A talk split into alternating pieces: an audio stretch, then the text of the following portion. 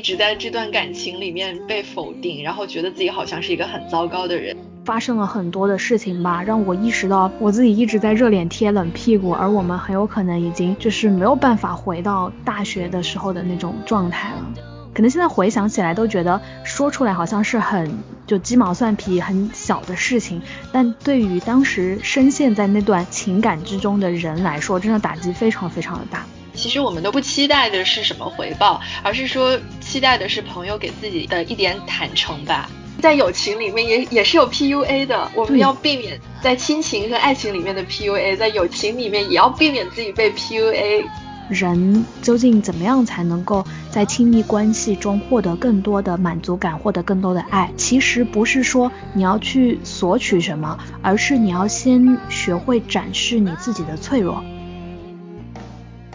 关心世界也关心你，大家好，这里是很日常，我是白眼啊。今天请到我的一位好朋友啊，Raina 啊，是一位非常出色的中英同传来当我的嘉宾。来，Raina 跟大家打个招呼吧。大家好，我是 Raina。嗯，然后今天要聊的话题呢是关于友情，大家会普遍有这样一个认知吧，就是亲情是无法选择的，爱情是变幻多端的，所以我们会往往期待友情是更加牢靠和稳定的一种亲密关系。但是事实上是不是真的是这个样子呢？我觉得这个其实大家会有一些不同的体验吧。我自己个人的一个感受是在友情里面受的伤，其实又何尝不比失恋更让人难过呢？那今天请 Rena，我们。一起来聊这期节目呢，主要是因为我们前段时间都在友情里面经历了 比较大的打击，然后我们就打算呃通过这期节目来互相治愈一下吧，吐吐苦水，抱头痛哭一下。还有呢，希望来聊一下我们可以怎么样获得更好的友情。那首先我想问 Rena 一个问题，就是我不知道你的生活里面有多大的比重是分给友谊的。我觉得就是，就我先想回到就刚刚白眼讲的，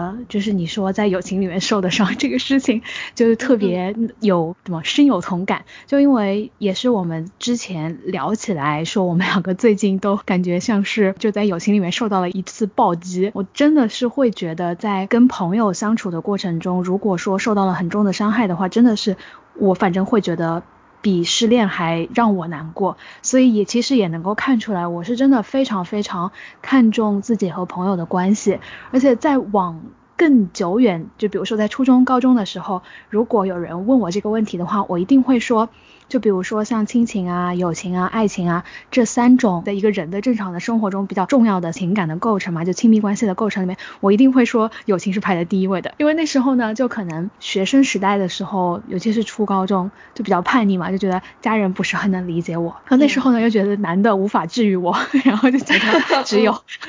只有跟自己的好朋友在一起才能够有一些。能够包括聊得来的地方啊，就是反正反正在友情里面能获得其他的两种亲密关系无法给我的东西，所以我当时真的是一个非常非常会把朋友放在首位，甚至有时候比自己还要重要的这样的一个位置的。我曾经甚至是因为当时包括跟初中高中的时候有一个。男朋友当时在恋爱的时候，因为很多次把朋友就是看得比他还重要，而导致我们无数次吵架。然后哪怕是到现在，因为其实很多朋友没有办法像以前在学校里面就每天见面啊，或者是说隔得比较远，没有办法像以前那样朝夕相处。但我也还是觉得友情对我来说是占到我生命里面很重要的这样的一个位置的。嗯，对，我觉得我也是一样，就是友情对于我来说。也是像空气一样的存在吧，我必须得要有它，我才能正常的生活下去。如果说是让我来选的话，我觉得我自己是很难说在亲情、爱情跟友情之间去排一个序的。我是一个很贪心的人，然后我什么都想要，而且我都希望能够在这三个领域都得到很充沛的情感的交流。那我只能说是他们三者扮演的角色，或者说是起到的一个功能跟作用不太一样。在爱情的这样一种亲密关系之下。我所需要的是一种比较安定、比较温暖的感觉，但是对于友情来说呢，我是经常觉得我交朋友，然后我的朋友是。源源不断的给我带来灵感和新鲜感的一帮人。所以就是说我从爱情跟友情里面获得的东西不太一样，但是我从这两种不同的亲密关系里面获得东西对我来说都非常重要，所以我会就是都很努力的想要去像经营我的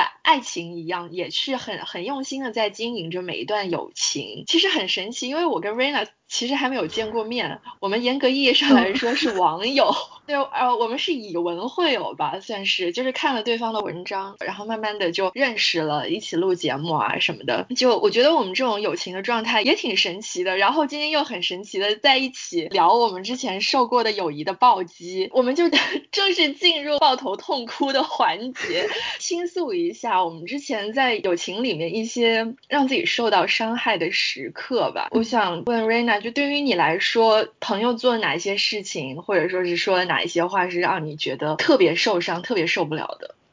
嗯，在回答这个问题之前，就是我还想就接着我们刚刚说那个就是亲情、友情、爱情的这个重要性，然后想再补充一下，就我不是前面有在说，如果说换到我的青少年时期，我会觉得有一个顺序嘛，就我会觉得友情是在我心中排第一的，但现在其实我就特别同意白岩刚刚说的，就其实这三种不同的亲密关系，感觉。对于我们来说，其实就像是你人需要吃不同的东西，就是要补充不同的营养一样。就你不能说哦，蛋白质一定是比碳水更好的。就我觉得这些东西就是它都是需要的。而且就现在的话，我不会觉得说朋友一定重于爱情，或者说友情比什么亲情要怎么样。就会感觉现在其实情感这个东西，它很难去把它给量化，或者是去把它用什么标准去衡量。所以就我也特别同意像你说的，就是这三样亲密关系对我们来说就都非常非常重要。那么因为我们今天主要是聊友情嘛，然后又到了我们这个抱头痛哭环节，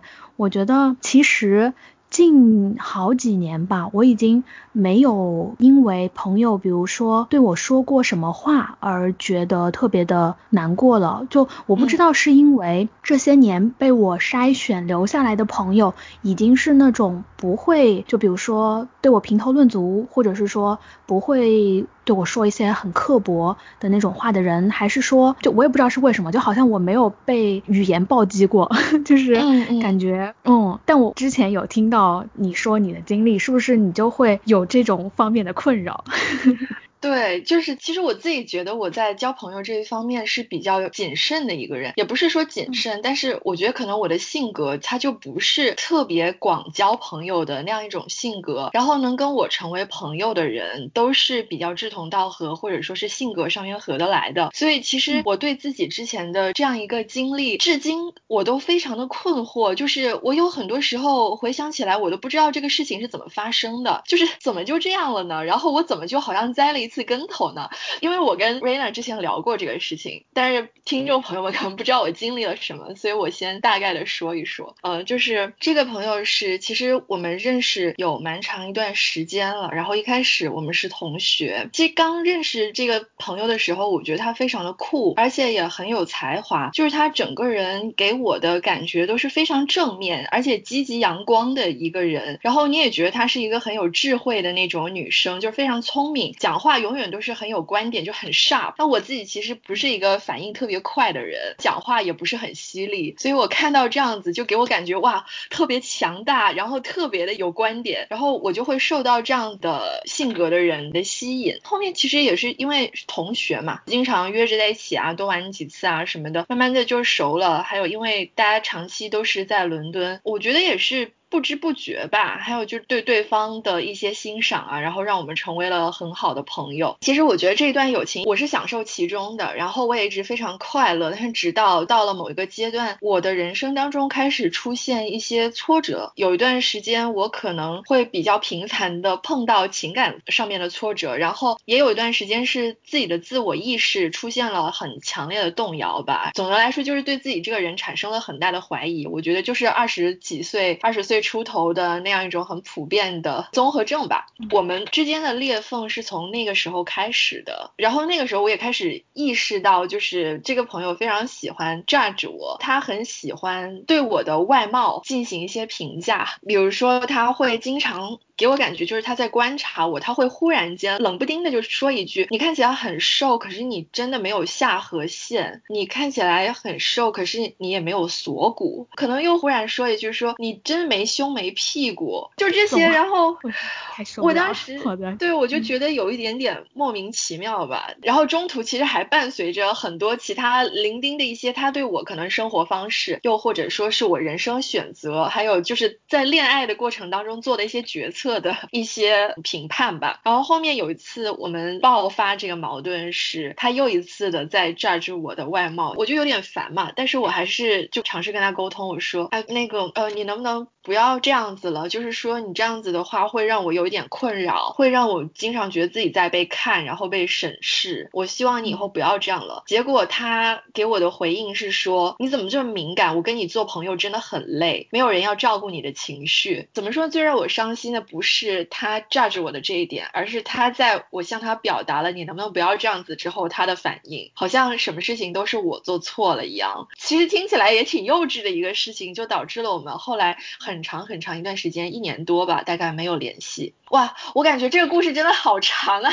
希望大家不要觉得我烦。就是后面和好也是很偶然的一次机会，我其实并没有很主动的想要所谓的跟他和好。我们有一个共同的朋友，我有一次跟这个共同的朋友约出来喝咖啡，喝到一半发现他也来了，后来我才知道其实就是他们两个 plan 好的，然后要所谓的制造这一次和好的机会。其实我本人并没有很期待说所谓的跟他修。修复这一段友情，可是还是念及过去做朋友的一些开心的时光吧。然后我也想，就是都过去一年半载了，人都是会变的嘛。也许他真的就是变了，不是以前的那样子的一个状态了。后面我也就相当于是给了他这个台阶，然后就继续所谓的一起做朋友。可是后来我发现他有固态复萌的一个迹象，而且这一次其实对我的 judge 是更加严重的，他直接延伸到了跟我男朋友的亲密关系领域，他会站在。他的视角来对我的生活状态指指点点，这个是让我非常非常不能接受的。呃，还有就是各种吧，就让我感觉到其实这个人没有变。后面一个偶然的机会是发现他在后面说了我很多的坏话，所以我就觉得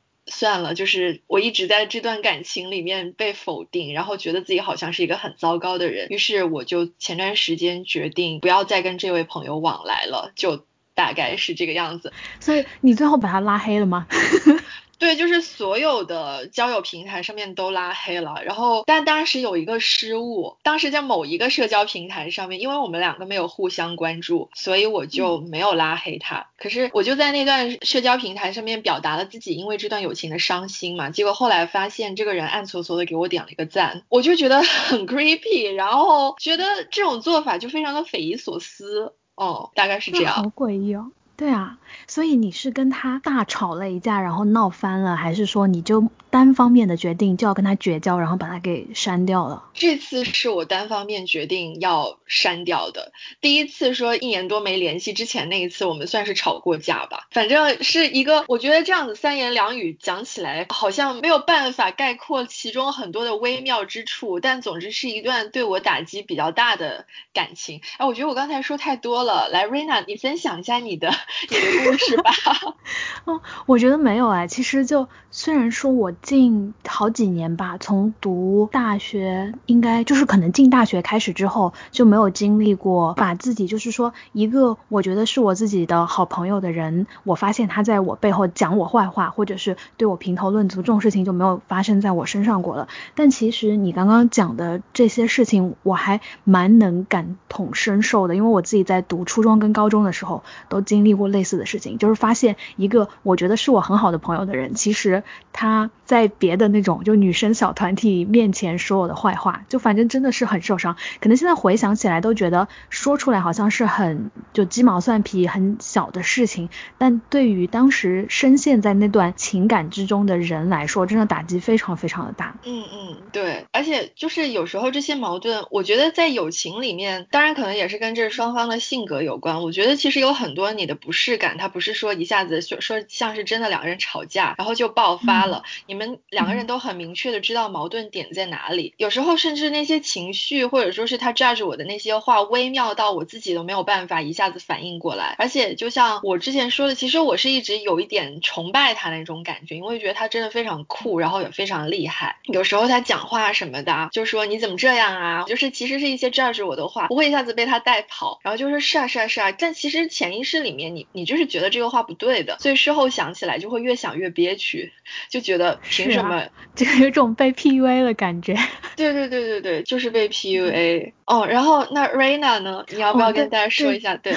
嗯，好的。其实就我最近一次受的巨大的友情的打击呢，是因为异地恋，就是跟一个很好的朋友，我们是大学时期就关系最亲近、最亲近的人，然后直到。大学毕业之后，两个人也一直保持着比较紧密的联系吧。就后来虽然说我去英国念书了，但也时不时的会，比如说跟对方打电话呀，什么视频啊什么的。后来我从英国回来之后的第一个冬天，我还特意的飞到了他所在的城市去陪他过一个很重要的节日。然后之后呢，连着两三年吧，我一直是那个。不断的飞到他所在的城市去看他的那个人，而他也一直在说，哇，他说你一直都来看我，他说我等到我工作没有那么忙的时候，也一定要去你在的城市，就是我一直在上海嘛，他说我一定要去上海来找你玩，他说我一直很想去迪士尼，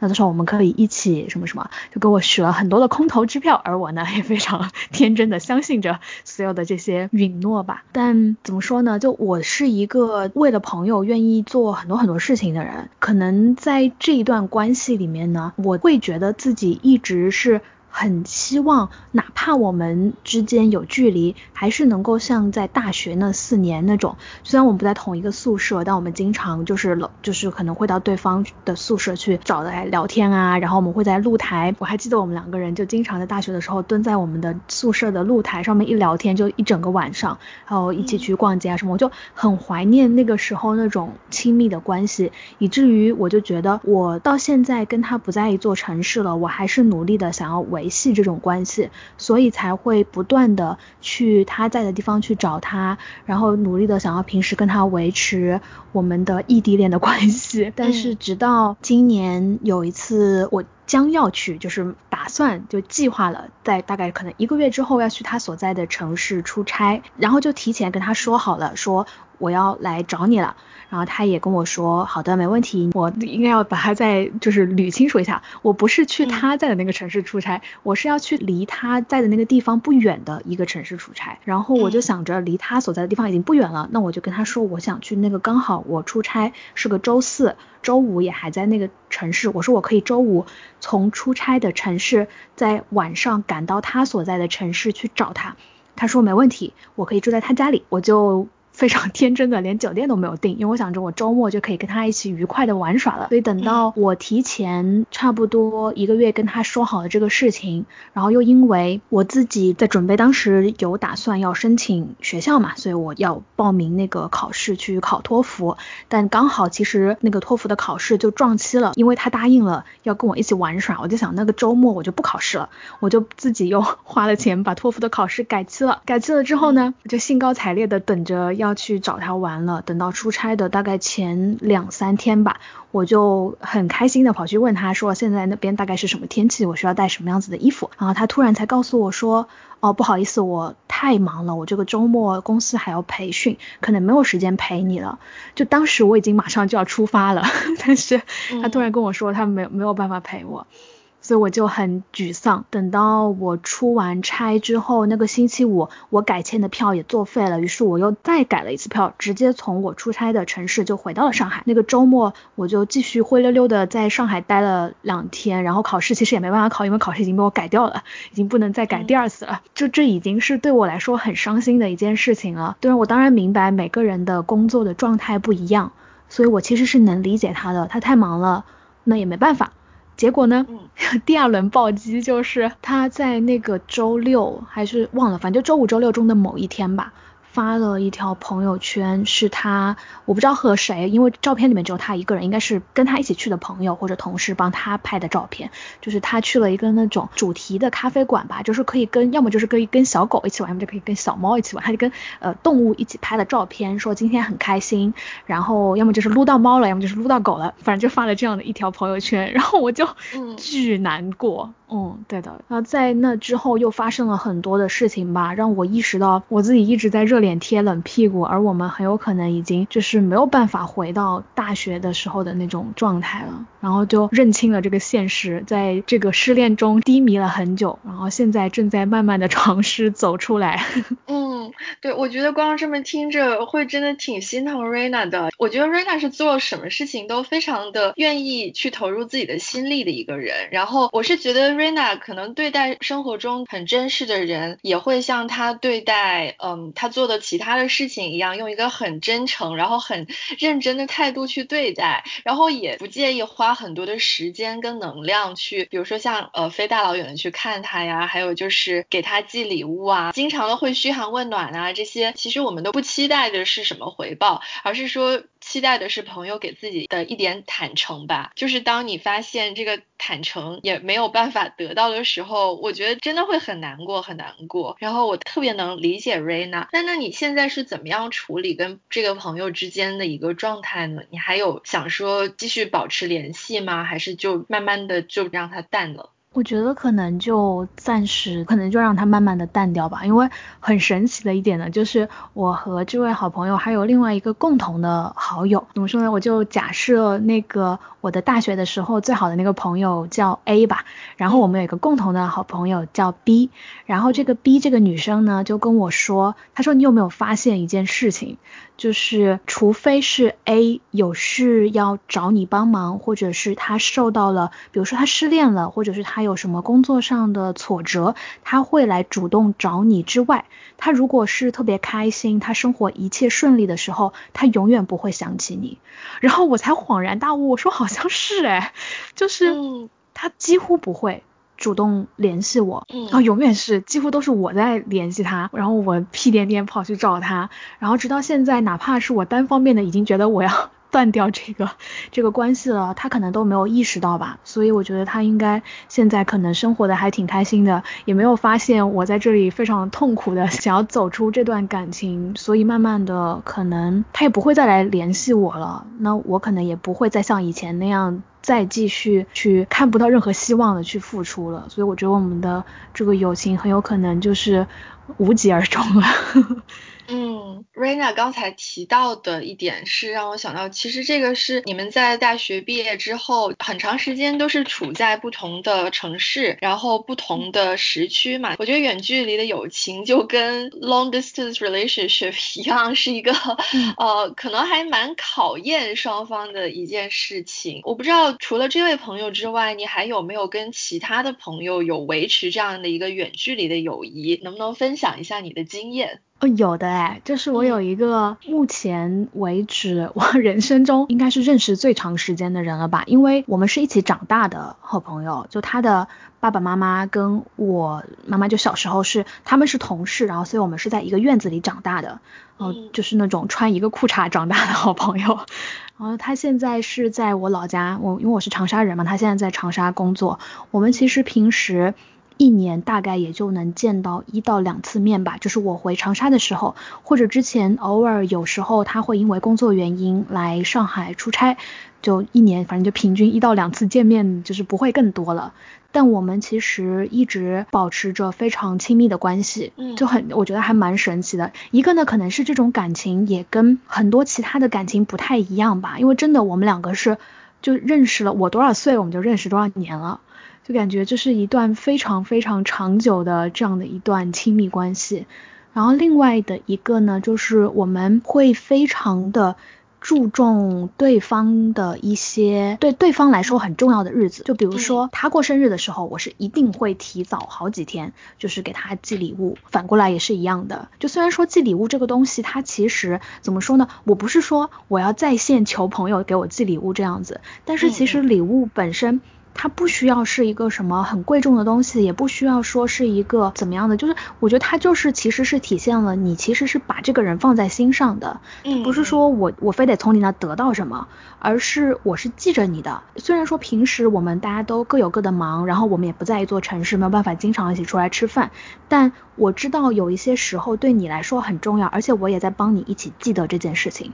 这也是一种仪式感吧，就像你。维持两个人的爱情也是一样的嘛？就如果你永远不记得自己的伴侣的生日，然后也不记得伴侣的就你们两个的纪念日，那你也可以说啊这些日子有什么重要啊？这都是形式主义。但其实有的时候他们就是很重要，所以我觉得这个是一点吧，就是记住一些对那个你想要维系亲密关系的人来说比较重要的一些日子，就我会比较在意说给他。哪怕是有的时候来不及寄礼物了，我也会准时给他送祝福，然后说礼物晚点补给你啊，这种什么的。然后再有的话，就是如果说我的生活里面发生了什么很重大的事件，比如说我的职业的状态发生了改变，就之前从公司离职了，像这些很重要的转变时刻，我是一定会告诉他的，就是我会跟这个朋友说，我最近做了一些什么样子的选择，或者是我。做了一些什么样的不同的一些新的尝试，然后虽然我们其实也就是来来回回聊几句，然后但是也会对对方，其实他也是一样的，就是他也会跟我分享他最近比如说一些工作上的事情啊，我们就是在非常重要的时刻就会去分享对方的生活里的变化，然后会尊重并且相信对方的选择，就是包括我们的这种情感上的选择其实也是一样的，就是比如说当他。决定跟谁在一起啦，或者是说他有什么新的一些动向，就我们会相互的分享，所以我觉得沟通也是非常非常的重要。对，我很同意 Rena 说的，尤其是在后面沟通的这一趴吧。这个它有一个很重要的功能是让对方知道你的成长，还有尽量就是让大家的成长的步调能够 match 上，就不是说你你们两个一定要步调完全一致或者是怎么样。但是就是说人是总是会发生变化，太久没有见到对方，突如其来的一个变化，也许很多人都会觉得有点点束手无策。但是如果经常的有这种沟通，通啊，大家就会对对方的一个状态比较清楚，然后也会保持一个更加高的亲密感。刚才你提到说跟那一位非常好的朋友，就慢慢的因为各种各样的原因，呃，这个友情可能不像你之前就是在大学时期那么牢靠，或者说是那么的那有那种呃所谓的热恋的感觉。对对。那呃，那你自己或者怎么样去处理这种跟朋友渐行渐远的情况？我其实也还在摸索。该怎么样去处理？我自己这方面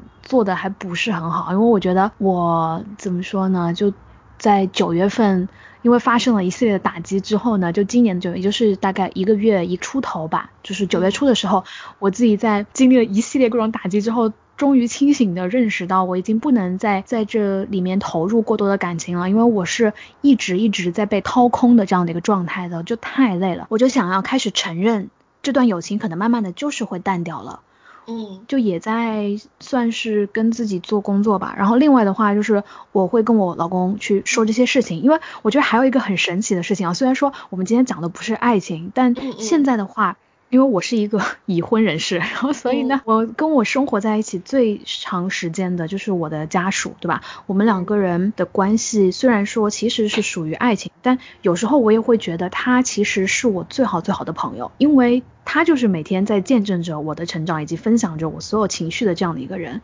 所以我会做的一个事情就是我在遭遇了真正的友情上的这种暴击之后呢，我又会去跟他说。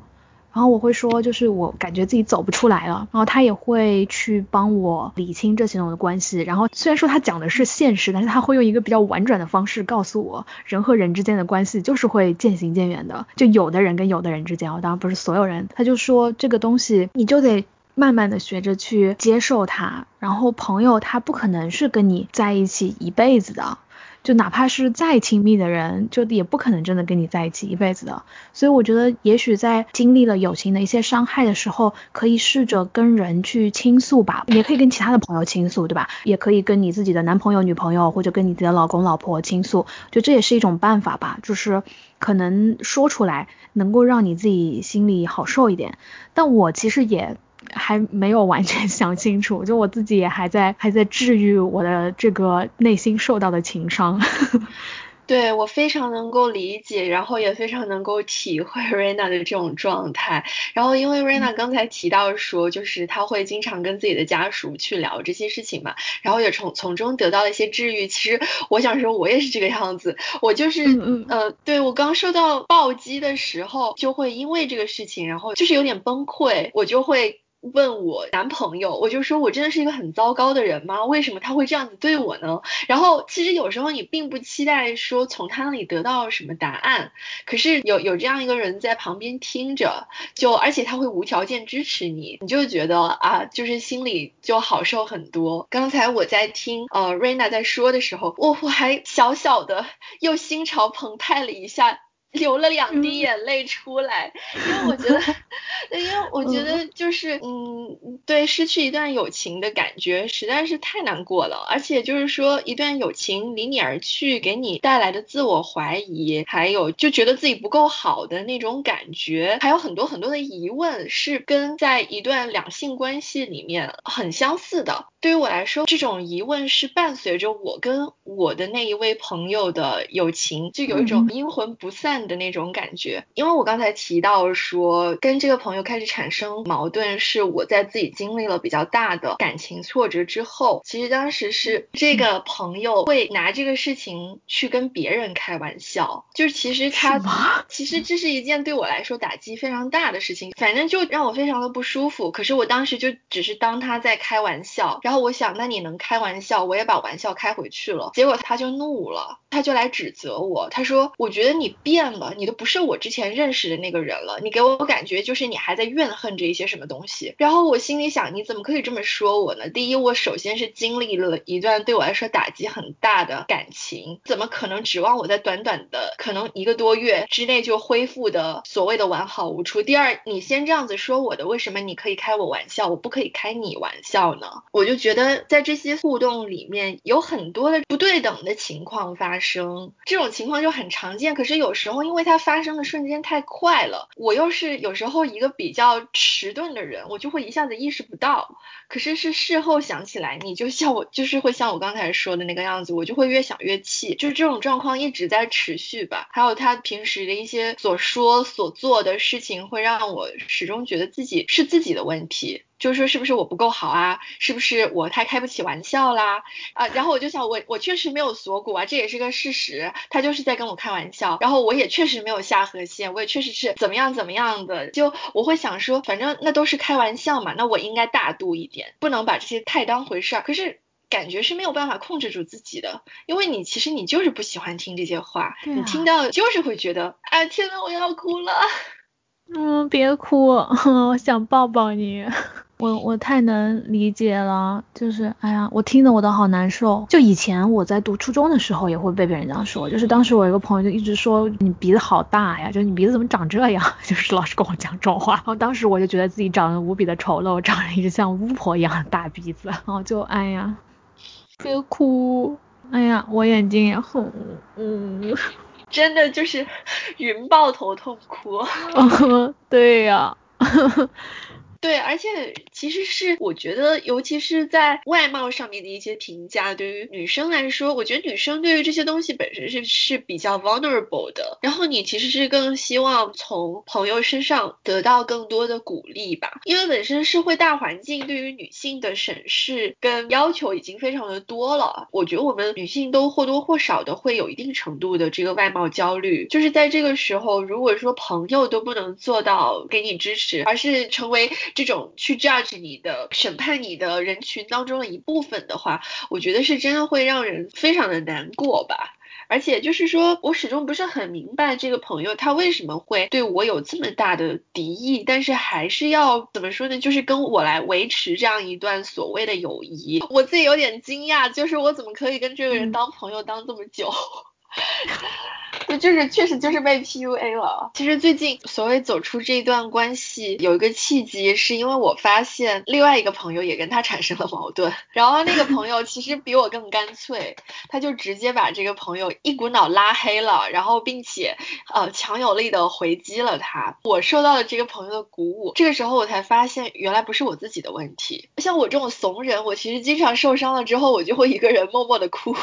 我不知道。嗯，Rina 的话会怎么做？就是你会比较倾向于自己默默消化，还是说你还是会尝试着跟这朋友沟通一下？我其实有尝试跟他沟通过，就去年冬天的时候，我印象特别深刻的就是我当时去印尼出差，然后当时是去给一个环保组织他们去做那种河流检测的一个同船，然后在我回国的路上，我在。吉隆坡转机，转机的时候呢，我因为就可能之前发生了一些什么事情吧，我曾经给他留过很长很长的言，就是微信上的留言。然后在我转机，就是可能在路上的时候，他应该是工作可能结束了或者什么回事，他就问我说我现在有没有空，他想给我打个电话，因为他看到我的留言了。然后当时我。我记得我大概给他留言的内容就是说，我明白我们两个可能因为不在同一个地方，他现在有其他的生活的重心，包括她交了新的男朋友，然后她跟她的男朋友就是热恋之中，可能也没有时间照顾我的情绪，或者说根本就没有想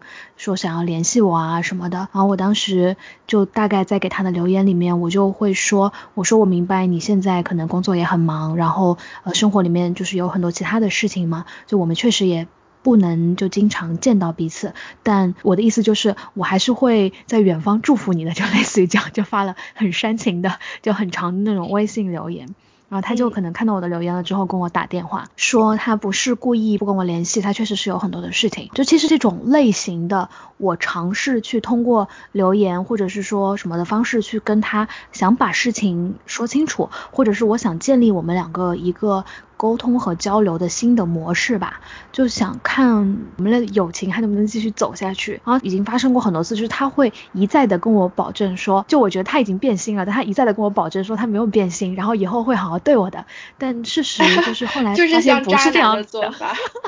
对对的，就是会告诉我说说以后会好好对我的，但其实并没有。我可能在经历了太多次这种之后，我就觉得我已经没办法再这样继续下去了。嗯，我觉得我跟瑞娜应该都是，就是其实会在友情里面尝试去主动沟通的一个人，但是我们都碰壁了。就是瑞娜她碰到的是一个渣男式的处理方式，不断的在给你承诺，然后所谓的想要哄你，但实际上他就是已经心口不一了。但是呢，他还是为了让自己看起来不要那么讨人厌，还是会哄你啊或者怎么样的。我当时是，就像我刚才也有说嘛，我碰到的不是说那种渣男式的来哄你或者怎么样。他就就直接是你是不是有问题的那样一种 反应，尝试着好声好气去跟他说话，然后尝试着把问题解决的时候，对方给我的回应是你开不起玩笑，你有问题，你很糟糕，我跟你做朋友很累。可是，一开始是你让我受伤了，然后。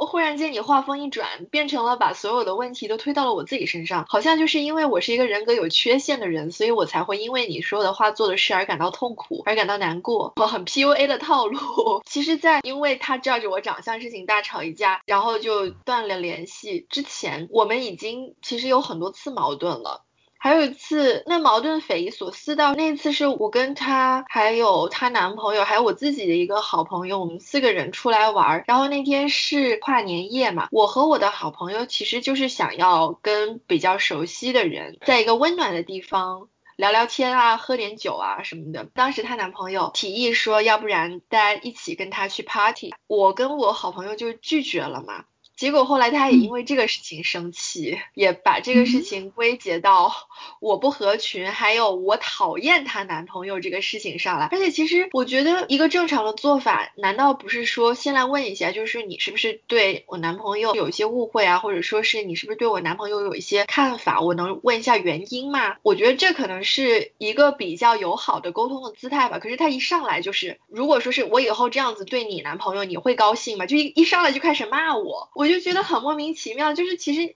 我并没有对你的男朋友有恶意，可是你一上来就好像认定了我是一个很讨厌你男朋友，然后我就因此怎么怎么样了，就是对他很。不友好，然后开始这样子骂我，我就觉得怎么回事儿？后面的后续的沟通也让我觉得那是一个充满了暴力跟攻击的沟通过程。然后在这里，我觉得是给了大家两个不同的 scenario 啊，就是我跟 Raina 碰到的是两种不同的消极的与朋友的沟通当中的一个回应，就是 Raina 碰到的是渣男的无效承诺，那我碰到的是一个暴力的攻击。希望大家以后也都不要碰到这样子的情况。是的，是的，我觉得你的那个就有点像是。不知道你有没有 感觉很搞笑？就你有没有看过《情深深雨蒙蒙》啊？哦哦哦！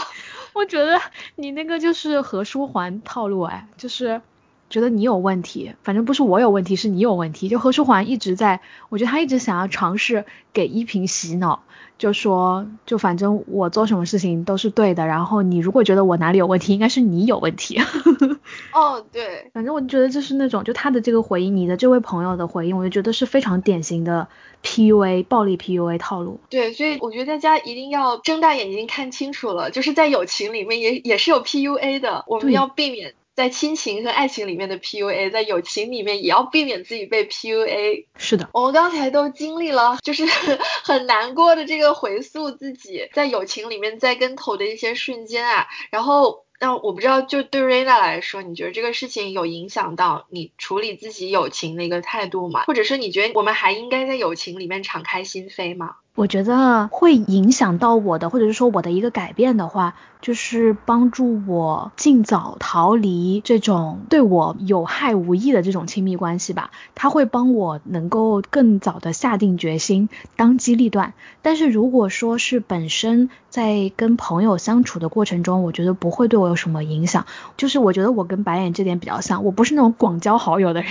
我觉得。我会把一个人当成朋友的话，是一定会付出，然后愿意去付出的那种人的。就我不知道你之前有没有看过 TED 上就点击量超高的那个，就是 Brandy Brown 讲的那个。关于脆弱性的那篇演讲，就他一直在讲人究竟怎么样才能够在亲密关系中获得更多的满足感，获得更多的爱。其实不是说你要去索取什么，而是你要先学会展示你自己的脆弱。就我觉得这一点一直就给我带来的影响还蛮大的吧。就我觉得我是那种愿意去展示自己脆弱的人，而且哪怕是受过很多次伤，这一点只怕也改不了了。就是虽然说。说，确实因为很多事情让我碰了壁。但还是会愿意去自己先做那个付出的人吧。我觉得我在感情里面不是那种先要索取回报的人，而是我是那个愿意先去付出的人。如果说我付出了很多很多很多，就对方还是不给我回应的话，我现在知道自己应该要该收手时就收手了。以前的话可能是都不知道该怎么收手，那现在经过这次事情，最大的成长就是知道什么时候哦，也许对方他可能就是永远不会给我回应了，那我就不。需要再就是让自己一直这么这么傻傻的相信渣男的承诺了，嗯，但是至于自己对亲密关系的这种，就或者是跟朋友相处的模式的话，我觉得还是不会受到影响的，嗯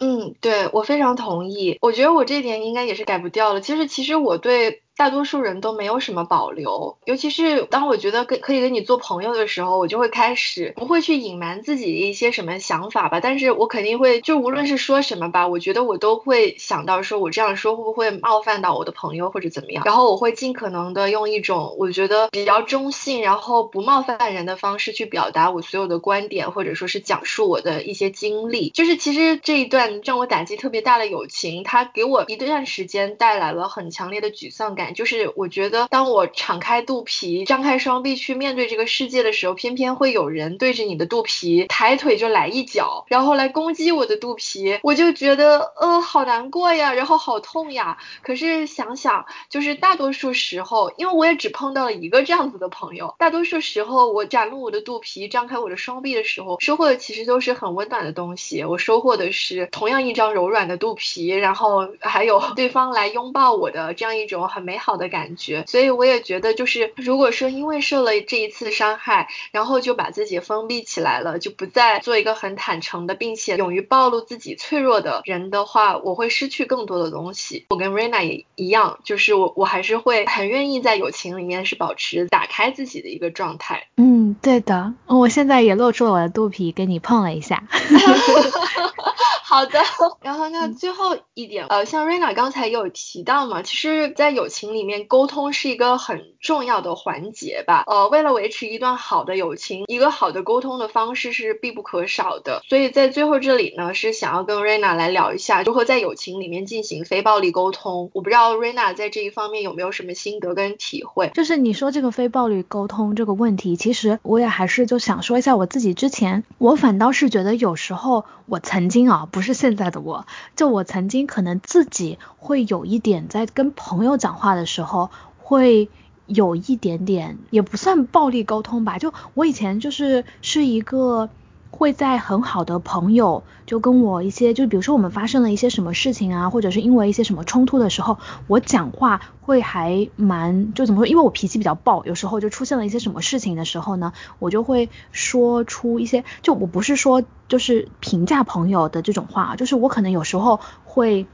说那种就很用很不耐烦的语气，或者是用很暴躁的语气跟朋友去说一些话本身的内容不伤人，但是语气很伤人的话，自己之前会发现我有这个问题。就我的本意呢，不是想要伤害我的朋友，而是因为我有时候就不自觉的会觉得，就是就有点像什么，就如果说我天天在家跟我妈妈一起待在就是一个。一个空间里面，他有时候老是啰啰嗦嗦、叨叨叨叨叨，我可能有时候跟他讲话就会有点不耐烦，就像这样，就我就会发现自己在处理一些跟就亲密关系的时候啊，就是就跟这个对方在相处的时候，我自己的态度容易出问题。然后这个事情其实我一开始是没有意识到的，直到。可能也是去年的时候，我的另外一个好朋友在，可能他我们当时晚上在说一个什么事情，然后我那天因为工作压力特别大，他跟我讲一个什么事情，我就特别不耐烦的在微信上回了他一句。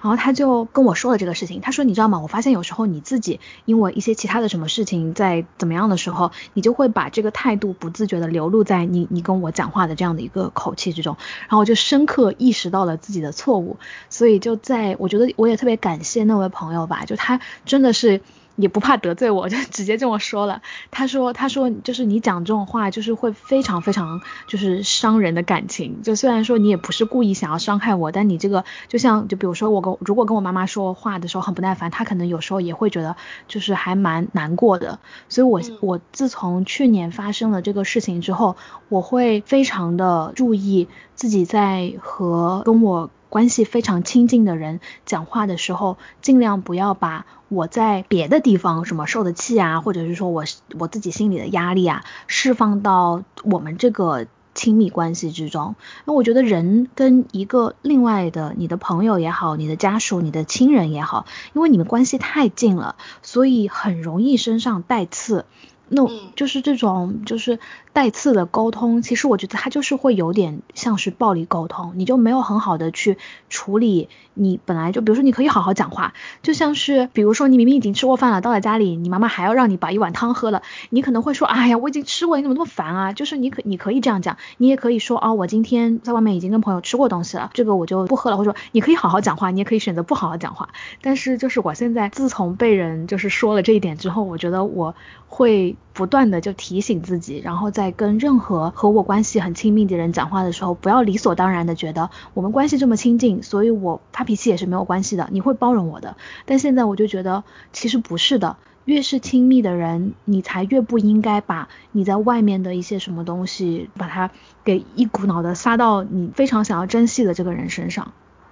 嗯，对我很同意。我觉得刚才在听 Rina 在说的时候，我其实想到的也是联动的一点，因为我一开始想到非暴力沟通的时候，我想的是开口说话之前的时候先过过脑子，有时候可能一下子话就说出来了，然后就是那个情绪没有经历过处理，它就会变得非常的尖锐。但是如果说是它经过处理了之后，其实我们完全可以换一种更让人舒服的方式，表达的是同一个意思，但是对方听起来他会感觉好受非常多。而且其实这种尖锐的语言，其实也是我跟我之前的朋友在沟通的过程当中，我经常会觉得非常受伤的一点，就是我会经常觉得他不管三七二十一，没有考虑我的感受，就永远是站在自己的角度去说话。就其实除了跟刚才所说的这位绝交的朋友之外，我也是跟其他的朋友会有一些碰到要处理矛盾的场景的。我觉得首先第一是不要放弃沟通的尝试，因为有一些人可能是会觉得沟通是一件很累的事情，尤其是在一个充满矛盾的 setting 里面，很多人可能会有意无意的想要去回避在这样一个矛盾的场景里面的沟通。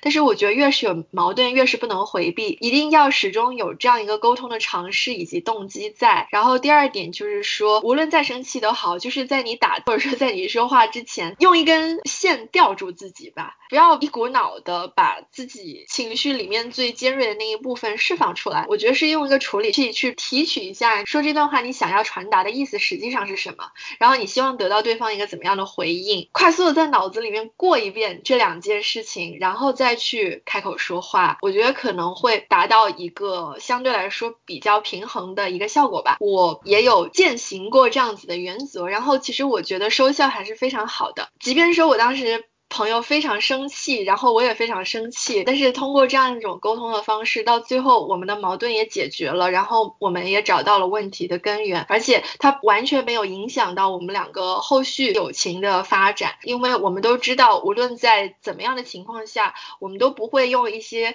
很难听的话呀，或者说是很尖锐的一些观点去刺伤对方，不管再生气都好，我们的心里都还是装着对方，还是有在为对方想的，就这一点的话，我觉得是蛮重要的。对对对，是的。好，那呃，今天谢谢 Rina，就是 跟我一起抱头痛哭了一下。那也希望就是听到这一期节目的朋友，如果你有类似的困惑，或者说是你也在友情里面经历了一些不愉快，希望我们今天分享到的一些经历有或多或少的帮助到你吧。然后另外一点呢，也还是希望大家，就算是在友情里面受过伤，也不要失去对一段良好的友情的期待跟信心。毕竟我觉得好的友情给我们的。滋养是非常非常大的，它会让我们生活的更加快乐，然后也会给我们带来更加多的灵感。我觉得在这样一个社会，在这样一个时代里面，其实我们更加的需要人与人之间的连接，而友情就是获取这样一种连接最好的方式之一。那么在最后呢，就是祝福大家都能收获真诚的，并且能够滋养到你的友情。那我们下期再见，拜拜，拜拜。the winner, but there